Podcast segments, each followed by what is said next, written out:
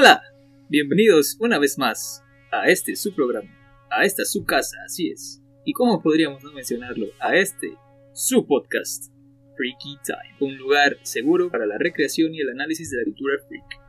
Yo soy Tabolando y en esta ocasión me acompaña, así es que sorpresa, una sorpresa increíble la que nos espera el día de hoy, ya que hoy increíblemente nos puede acompañar aquí en el estudio, claro que sí. Yeshua. Hola, ¿qué tal? Buenas tardes a todos. Ya sé que es una gran sorpresa tenerme aquí. En esta ocasión, como el título lo dice, les traemos un top 3. Un top 3, iba a decir top 3, pero me apendejé. Les traemos un top 3 de personajes en las películas del universo cinematográfico de Marvel que son muchísimo más poderosos en los cómics. Ese es un tema bastante interesante, mi estimado Tabolando, porque eh, creo que sí en algunas películas nerfean.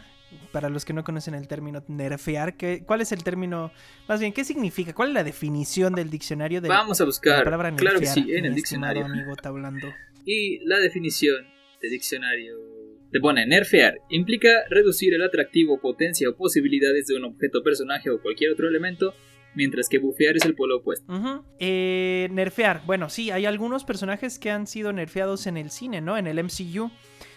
Que son personajes que en sus cómics o en los cómics de los que forman parte son bastante poderosos, ¿no? Bueno, yo tengo aquí el, el top 3 bien definido, pero podemos dar otro ejemplo que no entra en este top como para dar una introducción un poco breve de un personaje que es mucho más poderoso en los cómics y en las películas pues no respetan esta, esta jerarquía de su poder, de su potencial. Empezamos con un personaje, bueno, en- como en el ejemplo, no muy conocido que es Volstagg. Volstagg que es uno de los compañeros de Thor, un asgardiano Ajá. muy poderoso que tiene un hacha, es algo así como Gimli del Señor de los Anillos, pero pues es un, un personaje con suerte secundario en las películas de Thor. Se limita a ser una especie de Asterix, creo que se llamaba este, este vikingo gordo, que solo come y ya. Es- eso es, es básicamente. Esto es un claro ejemplo de cómo hay personajes en el cine que nerfearon.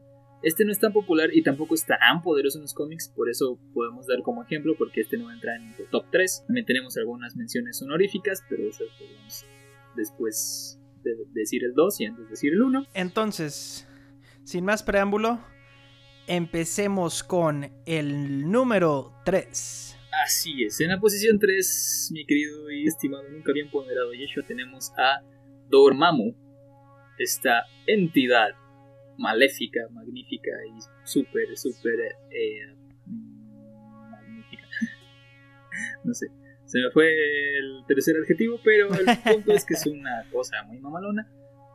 En el cine, Yeshua, ¿cómo, ¿cómo aparece, cómo conocimos a Dormammu en el cine? Me acuerdo mucho yo, es un pequeño asterisco, yo conocí a Dormammu por el Ultimate Marvel vs. Capcom 3. En ese juego, eh, Dormammu era bastante poderoso junto con Super Scroll y era bien chido jugar con esos dos vatos, pero eh, me puse a investigar en ese entonces la historia de Dormammu y vi que ese vato era otro rollo. Entonces cuando vi que iba a salir en Doctor Strange, me emocioné mucho. Y la verdad sí me decepcionó un poco cómo lo mostraron en pantalla. Porque, di, bueno, si spoiler alert, spoiler alert. Si no han visto la película, no escuchen este minuto que viene. Pero la verdad, en la manera que lo derrota, Doctor Strange me parece inteligente, pero demasiado. Inteligente de, de parte de Doctor Strange, pero demasiado estúpida de parte de Dormammu que lo hayan derrotado de esa manera. Sí, como que ah, eso se me hizo que lo sacaron mucho de la manga. O Obviamente. no sé tú, ¿qué opinas? Claro que sí. ¿Se lo sacaron de la Están manga? apostando a que, bueno, más bien en esta película en específico, estuvieron apostando prácticamente a crear otro personaje. O sea, se basaron relativamente bien en el Dormammu de los cómics, pero apostaron a crear, vaya, una entidad prácticamente Claro. tonta. Si, si podemos, este, al al menos en el cine, parece muy tonto. eh, Sí. Dormammu. Cuando en realidad en los cómics, pues es un. Prácticamente tiene toda la, la sabiduría del universo. Y bueno, una de las cosas que ya mencionabas es cómo lo derrotan, ¿no? Esta habilidad recién adquirida, por cierto, de, de Stephen Strange, que aprende a controlar el tiempo o el flujo del tiempo con la gema del tiempo eh, dentro del ojo de Agamotto, que por cierto fue casi como intuitivo, ¿no? Yo sé que Stephen Strange pues es un prodigio de todo lo que hace y todo lo que se proponga hacer lo va a lograr de una manera prodigiosa, pero desde que toma el ojo de Agamotto hasta el momento en el que derrota a Dormammu usándolo, pasan aproximadamente veintitantos minutos en la película. Y yo sé que no nos iban a dar una película de seis horas, pero, güey, o sea, me estás diciendo que Stephen Strange... Lo domina en friega, ¿no? Ajá, o sea, relajen la raja. Porque la, la, la, escena anterior es la pelea con, con Caecilius en el, en el santuario. Incluso recién ahí conoce a la, capa de levitación. Bueno, la, la, capa de levitación lo adopta. Y, y ya. O sea, de, de, repente ya sabe usar completamente esta arma tan, tan. Bueno, esta herramienta, podemos decirlo tan poderosa y no solo eso, sino que solamente la había usado, la había usado dos veces para regresar la manzana que se estaba comiendo y para regresar la hoja que había arrancado Caecilius del libro de Cagliostro. Y ya con eso fue suficiente experiencia para poder utilizarlo en contra de Dormammu y derrotarlo. Sí, la verdad, Uh, ahí en esa parte la película deja mucho que desear. ¿Cómo crees que se hubiera desarrollado? ¿O cómo, cómo te imaginas tú que, que debía de haber sido eh, la batalla final o cómo debió de haber derrotado o siquiera debió de haber derrotado eh, Doctor Strange a Dormammu porque debemos de recordar entonces que Dormammu es un personaje muchísimo más poderoso que Thanos, ¿sí? ¿Lo consideras tú? Mucho más poderoso que Thanos. Sin duda, o sea, mm, y no lo digo yo, lo dice la ciencia. porque, para empezar, Dormammu puede sostener las seis gemas sin problema. Porque son entidades más allá, o sea, no son como, mm, como monos, pues, o sea, no son humanos o, terrestres o lo que sea, o sea, no son vatos que, que, crecieron de la tierra, no son mortales, son, son entidades, entonces estamos hablando que este vato es otro rollo. Y sí, efectivamente, yo creo que tenían un personaje tan, tan, tan, tan, tan fuerte que para poder justificar su su derrota tuvieron que sacarse una La verdad, perdón, lo siento, tenía que decirlo. ¿Cómo crees que se hubiera desarrollado esta historia siguiendo lo que conocemos a través de los cómics de este personaje? Para empezar, pienso yo que no se hubiera tenido que llegar a este punto porque, bueno, en la película plantean a Dormammu como una entidad, para empezar, que tiene que tener aliados, por así decirlo, que tiene que tener sirvientes en otras dimensiones, cuando en los cómics en realidad Dormammu pues puede viajar interdimensionalmente. Claro que no con todo su poder, pero sí puede. O sea, se hubiera presentado él solito, así como de que andar tontos, ya vi. Eso para empezar. Tengo una lista de algunos de los poderes de Dormammu y cuando yo mencione el último, tú vas a decir, ah, bueno, entonces ya no tiene tanto sentido que lo hayan derrotado de esa manera. Tiene. Bueno, para empezar es un, es, es un ser hecho completamente de energía mística. ¿no? Entonces tiene poderes de energía mística pues, casi ilimitados. Tiene poderes elementales. Tiene la capacidad de crear formas de vida artificiales. Tiene transmutación, teletransportación, inmortalidad. Tiene posesión de cuerpos, necromancia, cambia de forma. Este, puede simplemente matar si lo desea, o sea, ah, ¿quieres que te mate? Pues te mato. Y ya, se murió. Ya había dicho, puede sostener las gemas del infinito, replica las habilidades de, otras personas, temporal o permanentemente. Puede, decir, ah, ¿sabes qué? Ese poder me gustó. Yo también lo tengo. Eh, otorga o arrebata poderes a otros seres inferiores a él, como lo vimos en la película, esto sí lo vimos, como le otorgó poderes a Caecilius. También domina la dimensión en la que se para. Y por último, que es el que tú me, el que tú me dirás, ah, no mames, entonces ya no tiene sentido. Puede viajar en el tiempo. Puede manipular el tiempo. O sea, lo encerraban en un bucle temporal. Pero el, el Dormammu de los cómics hubiera dicho, ay, pues lo rompo. Y ya, qué tonto. Y ya. Solo tenía que viajar en el tiempo y ya. Como que ahí sí les falló algo. Trataron de forzar un final que no fuera tan bien, yo creo, a ser tan complejo para la gente en general. Yo creo que la mayor parte de la gente que conoce a, a los superhéroes de Marvel a través del MCU, pues a lo mejor no conocían a este vato, ¿no? Entonces fue una buena oportunidad para mm, introducirlo, ponerlo medio débil, medio menso y así, y a lo mejor recuperarlo en películas posteriores y que dijera el güey, ah, no, pues sabes qué, te la pelaste porque yo viajé, viajé a través del tiempo y me escapé de la trampa en la que me pusiste. Puede ser, ¿no? Está abierta la posibilidad de que vuelva a aparecer Dormammu en otras películas del MCU. Y sí, tienes razón en eso, porque sé que es lo que me ibas a decir, pero a ver, continúa. Sí, exactamente, o sea, tenemos eh, prácticamente la certeza de que no van a dejar que este personaje se vaya así nada más del universo cinematográfico porque para empezar, es una dimensión completa la que, la que domina. Y para terminar, él es un enemigo recurrente en los cómics de Doctor Strange. Y bueno, no creo que, que simple y sencillamente vayan a deshacerse de él, como ya se murió, ya lo que sigue, o ya, ya, ya le tienen miedo a Strange. Sobre todo eso, ¿no? Que siendo Dormammu una entidad tan poderosa, no se va a detener con el miedo y no se va a detener simplemente porque, ay, el hechicero supremo está defendiendo la tierra. No, eso le va a dar más ganas de, de chingarnos. Va a decir, ah, sí, ah, güey. que sí. Exacto. Fíjate que ese tipo de. Me, gustan mucho ese, esos villanos que son los ultrapoderosísimos, que son entidades galácticas y que no tienen comparación con otros vatos porque es, siempre se abren las posibilidades de cómo van a enfrentarse los superhéroes a tales villanos, ¿no? Me acuerdo de, de Galactus, por ejemplo, también, ¿no? Sí, por ejemplo, Galactus eh, lo, adaptaban, recuerdo en aquellas películas de 2004, 2008 más o menos, como una tormenta gigante. Como, ok, Eh, bueno, se agradece el esfuerzo, Fox, creo que eran de Fox. Eh, se agradece el esfuerzo. Sí, eran los de Fox. Pues no, nada que ver. Claro, este, este tipo de, de entidades superpoderosas que tú tienes como en, la mente el, el, güey, los buenos van a ganar, pero ¿cómo le van a hacer? ¿No? Esta vuelta de tuerca que nos dan los guionistas a veces, que por ejemplo muchos de los lectores de cómics no creíamos hace tantos años, cuatro, cinco, que Infinity War fuera a acabar así, como realmente acaba Infinity Gauntlet en los cómics, que es con Thanos triunfando y luego yéndose al Garden y viendo el atardecer, ¿no? Y usando su, armadura como, como espantapájaros. Realmente yo conozco muchas personas que no creíamos, no creíamos que, iban a respetar ese final tan icónico de, de Infinity Gauntlet y dijimos, oye, ¿cómo lo van a arreglar?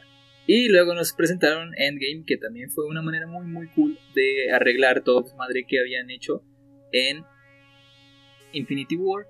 Y no solo eso, sino que estuvo lleno de referencias a varios momentos icónicos de la historia del cómic. No solo el cómic este, de Tierra 616, sino todas las demás que pues representan ya un hito, ¿no? En, en, la, en la cultura pop. Como por ejemplo el Capitán América diciendo Hail Hydra o todo este tipo de momentos en los que se, se abre un universo distinto como Loki, hechicero supremo, o como Valkyria siendo la nueva reina de Asgard. Para que vean que no estamos como tirándole mierda a los guionistas, o sea, también tienen sus aciertos, pero este es un top de los personajes que no. llegaron a ese punto de, de, bueno, que se les respetara. Pues. Sí, tenemos que acordarnos que MCU, o sea, ¿cuántas películas van del MCU? Más o menos. Como 20, más o menos. O sea, imagínate la, la... ¿Cómo haces para que todo encaje? Pues tienes que sacrificar algunas cosas, ¿no? No puedes poner a, a Dormammu como un personaje ultrapoderoso y después dejarlo ahí suelto para que luego en, en Endgame pudiera regresar y ayudar a... O sea, hubiera sido un desmadre y toda la gente hubiera dicho, ¿y por qué no salió Dormammu? ¿Y por qué no salió este vato? ¿Y por qué no ayudó este? O sea, hubieran dado más oportunidad a la crítica, entonces, mm, o sea, que la gente los criticara, más bien, no a la crítica, sino a que los criticaran. Entonces creo que fue una buena decisión. Sí. Y fue, un, fue una buena decisión, pero... Pero aún así sí se sintió pues muy nerfeado este personaje. Ahora, ¿quién, quién sigue en el número 2? En el número 2, hablando de esto que mencionas de que tuvieron que hacer este sacrificio para que tuviera un poco de coherencia y también para poder sacarle jugo a lo que ya habían escrito, el número 2 es Drax. Drax, de los Guardianes de la Galaxia. Personajazo en el universo cinematográfico Marvel, no? Es un personajazo por el actor. En el MCU pareciera que... No sé, tiene, tiene una chispa tan natural. Si es que podría caber la expresión. Chispa natural. Bueno, tiene una chispa este personaje. Pero no es tanto por el personaje en sí. O sea, por a quién están representando. Sino por el actor. Que es un buen actor, ¿no? De Bautista, que ni siquiera era actor, era luchador de la WWE. Y a James Gunn se le ocurrió la magnífica idea de hablarle y decirle, oye carnal, vente a hacer a Drax. Vas a ser un superhéroe acá medio, medio raro, ¿no?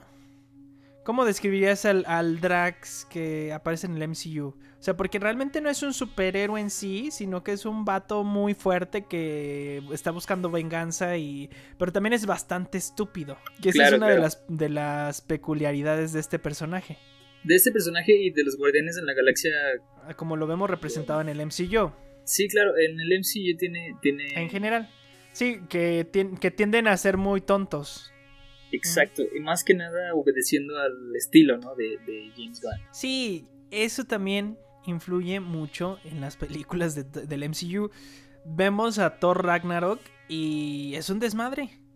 Es un desmadre la película porque eh, Taika Waititi, la manera en la que hace sus películas es eh, guiándose mucho por la improvisación de los actores.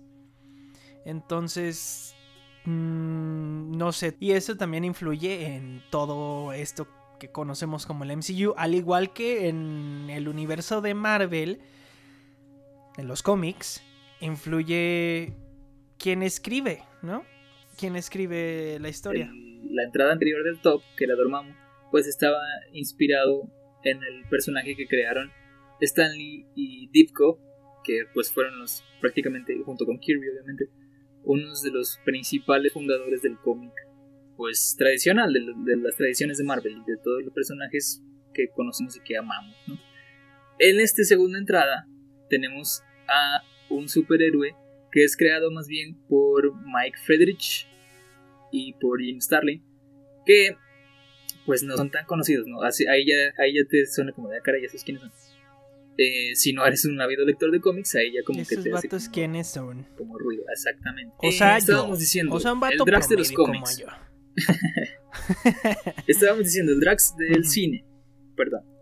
El Drax del cine es un personaje que le dan un origen, este, digamos, trágico.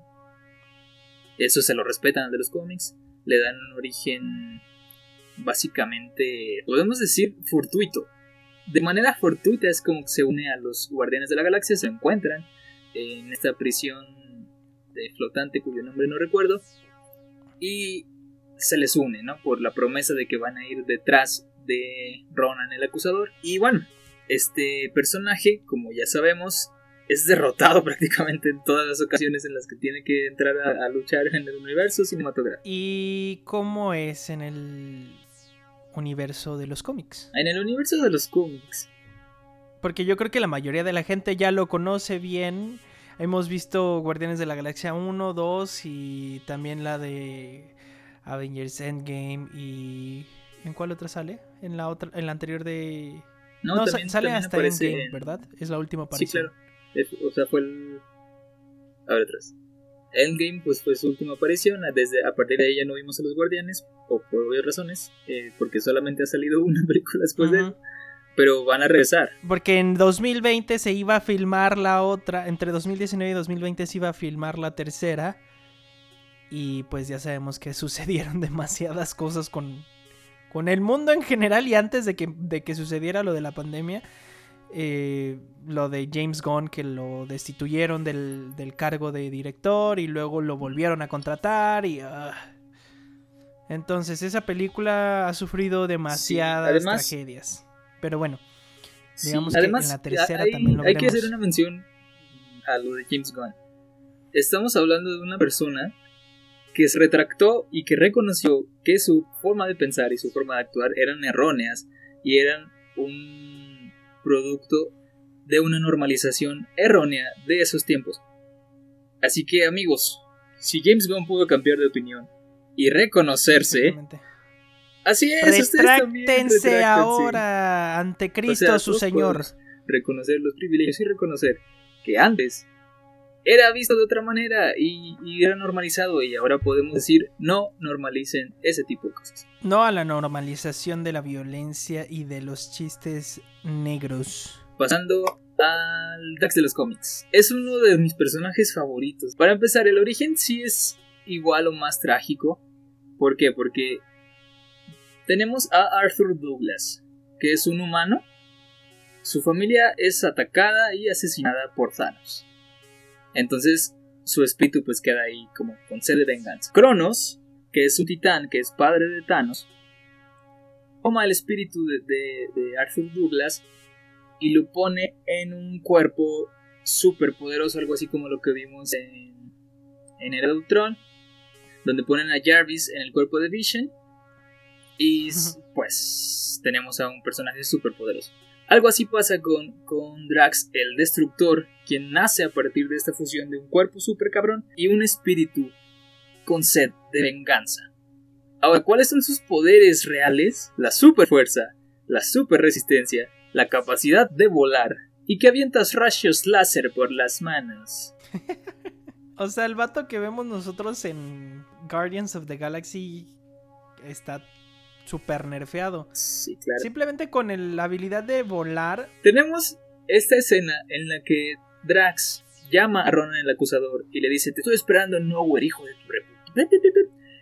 Y llega Drax, digo, perdón, y llega Ronan el acusador y le da un baile y, prácticamente lo, deja muerto. De hecho, lo tienen que salvar haciéndole una incisión en la boca del estómago para que deje de estar bueno, para que empiece como a, vomitar todo lo que se había tragado, que era como un líquido amarillo súper horrible, que seguramente sabía rico, pero bueno, eso es otra cosa. Seguramente sabía como a Gatorade. Qué asco. era Gatorade de lima limón. Exactamente. En fin, esta escena, si se hubiera respetado el poder de Drax en los cómics, simplemente le pasé a, a, a Ronan el acusador, güey. O sea, lo agarra y le dice, esta es por mi familia, y ya. Y ahí se acaba eh, Ronan el acusador. Y ahí se acaba también la persecución por la gema del poder, que por cierto, Drax, en Infinity Watch, que ya mencionaba, es el guardián de la gema del poder. Y la puede usar a voluntad. Ah. Entonces, hay como que... Ah. o sea, güey, en, en Guardians of the Galaxy tenemos que tuvieron que ponerse todos... Eh, todos agarraditos de la mano como, como la rueda de San Miguel, para poder sostener la gema del poder. Como en el episodio este del chavo donde agarran el foco y se está electrocutando de Don Ramón. Así está. Exactamente, paralelismos, paralelismos. Hablando de nuevo del chavo Berries, si no han escuchado nuestro episodio anterior, se lo recomendamos. Exactamente, y él, él pudo haberla sostenido solo. El Drax de los cómics pudo haberla sostenido solo sin ningún problema. También pudo haber matado a Thanos cuando no tenía ninguna de las gemas. Le hubiera dicho, ¿sabes qué? Pam, pam, pam. Y se acaba el problema. no sé, o sea, lo nerfearon demasiado. Pues sí, no le iban a dar tanto protagonismo porque era un personaje secundario. Ese fue el verdadero problema con y es que, Drax. Así, y es que lo que lo que más como que salta en los cómics, bueno, en esta comparación de cómics cine, es que si tú leíste los cómics, te das cuenta o sabes que Drax realmente fue creado para matar a Thanos. O sea, ni siquiera es como que una historia de redención o algo así. Literalmente y, y deliberadamente Cronos lo hizo para matar a Thanos. Ok, ¿y qué nos dejaste para el final el día de hoy, Tavo? Para el final puede ser un poco arbitrario, pero este es mi podcast. Bueno, este es nuestro podcast, así que cállense.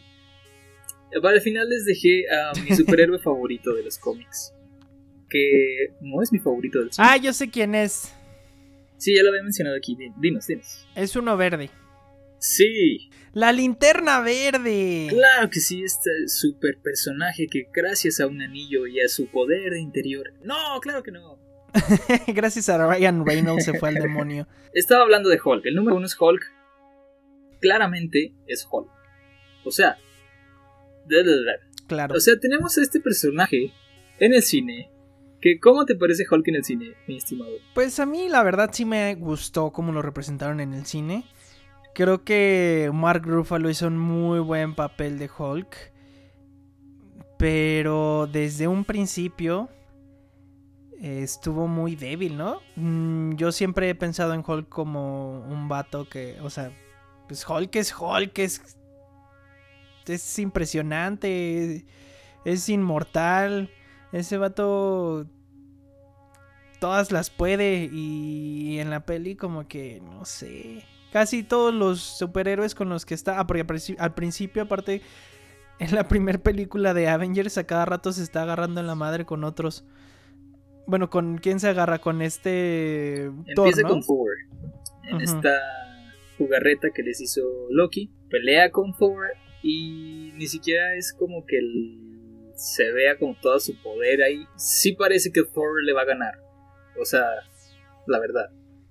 al menos en esa pelea. Y también parece que Thor le gana en Thor Ragnarok. Y Thanos le da la paliza de su vida. También. Nos vamos al de los cómics. Oh, mi Dios.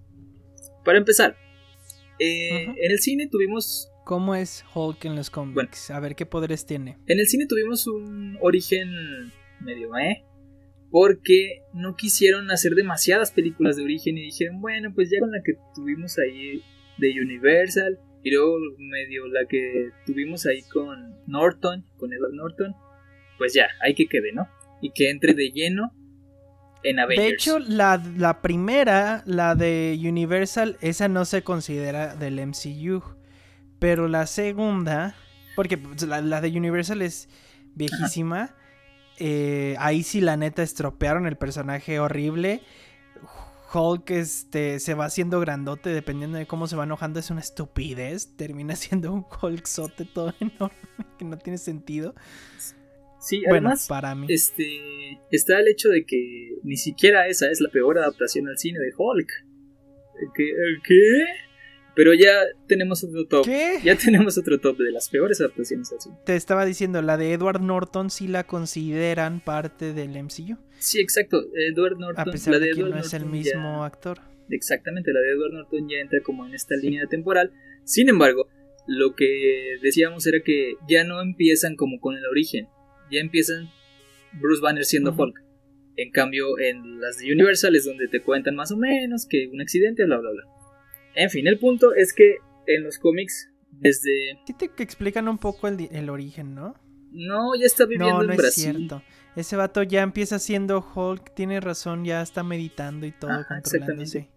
Eh, tratando de no ser Hulk. Así es, está viviendo en Brasil y lo va a buscar el general Ross, quien, por cierto, cabe mencionar, es el único personaje que ha sobrevivido a cambios de, universo, a tres cambios de universo. Ha sido el mismo actor, el General Ross, que fue primero en Universal y luego con la de Edward Norton y luego con estas del UCM. También podemos hacer también ya va para, bueno, Simmons ya va lleva dos. veces interpretando a Jonah Jameson, pero el General Ross como que dijeron, sí, pues ese güey que se quede, ¿no? Ya, ya para qué hacemos casting, está chido.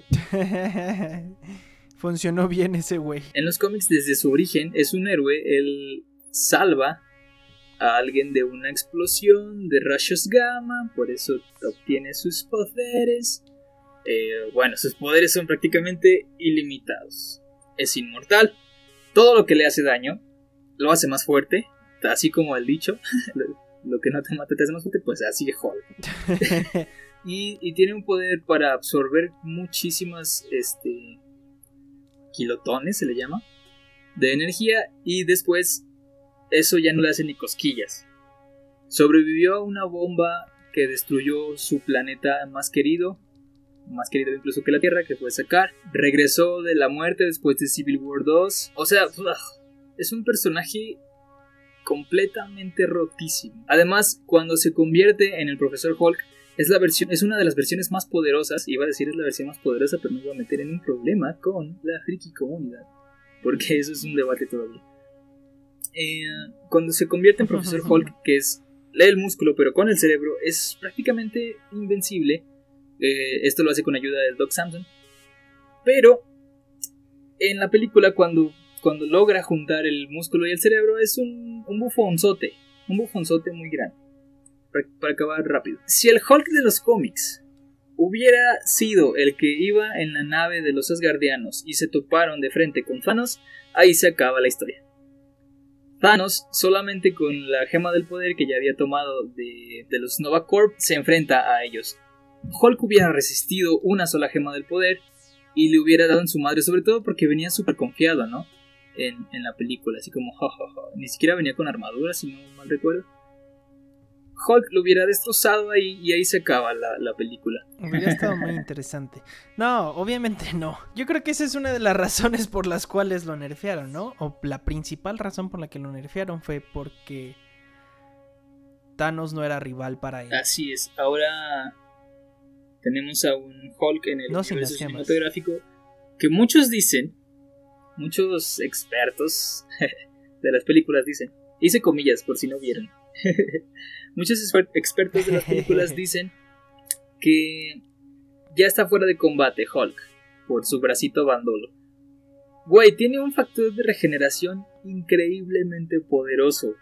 Se ha levantado de decapitaciones, de que gente le salga del estómago, de mutilaciones, de que le caiga un rayo que está concentrando la energía del sol encima directamente. Le hizo pelea a Sentry y de hecho lo vencieron única y sencillamente porque se cansó. Dijo, ¿sabes qué? Va, chingue su madre, me voy a dormir, enciérrenme en el desierto para seguir siendo Bruce Banner de, aquí a que se acabe el mundo y ya. No quiero volver a ser Hulk. Y por eso lo derrotan, no lo derrotan porque, porque fueran más fuertes que él. Incluso con la energía del sol, incluso con Sentry, no pudieron con él, sino hasta que dijo, bueno, ya. Chinguen a su madre. Me tienen hasta el huevo. Ya. Ese es el, verdadero Hulk. Y en las películas, pues, vemos si acaso un 0.5% de su poder. así es, soy matemático. soy Sim Team Fincom. Muy bien, amigo. Pues muy interesante este top eh, que tuvimos el día de hoy espero que también para la gente que nos escucha en su casita o donde sea que nos estén escuchando en la oficina, en la escuela, espero que haya sido de su agrado. Y pues sin más, ¿algo más que agregar, mi estimado? Nada más que agregar, solamente que ya están en camino. Claro que sí, las playeras y sudaderas de Freaky Time. Y sobre todo que ya estamos en camino de los 200 followers en Facebook, así que vayan, síganos. Eh, esta, semana vamos a estar, o va a estar streameando mucho Cyberpunk 2000 y tantos. Maldita sea, tengo miedo, güey. No sé si mi computadora lo vaya a poder correr, pero bueno, ese será otro tema. Y ya ustedes se darán cuenta de si pude o no correrlo en mi computadora. En el Facebook de Freaky Time. Muchísimas gracias por vernos esta tarde, noche, ya sea la hora que nos estén escuchando, viendo, dije, no sé por qué dije viendo, en fin. Que pasen una muy bonita semana. Nos vemos la próxima semana en el siguiente episodio de Freaky Time. Les tenemos un episodio también muy chido para la próxima semana. Así que esténse listos. No dejen de darle like a todo. Hasta luego. Adiós.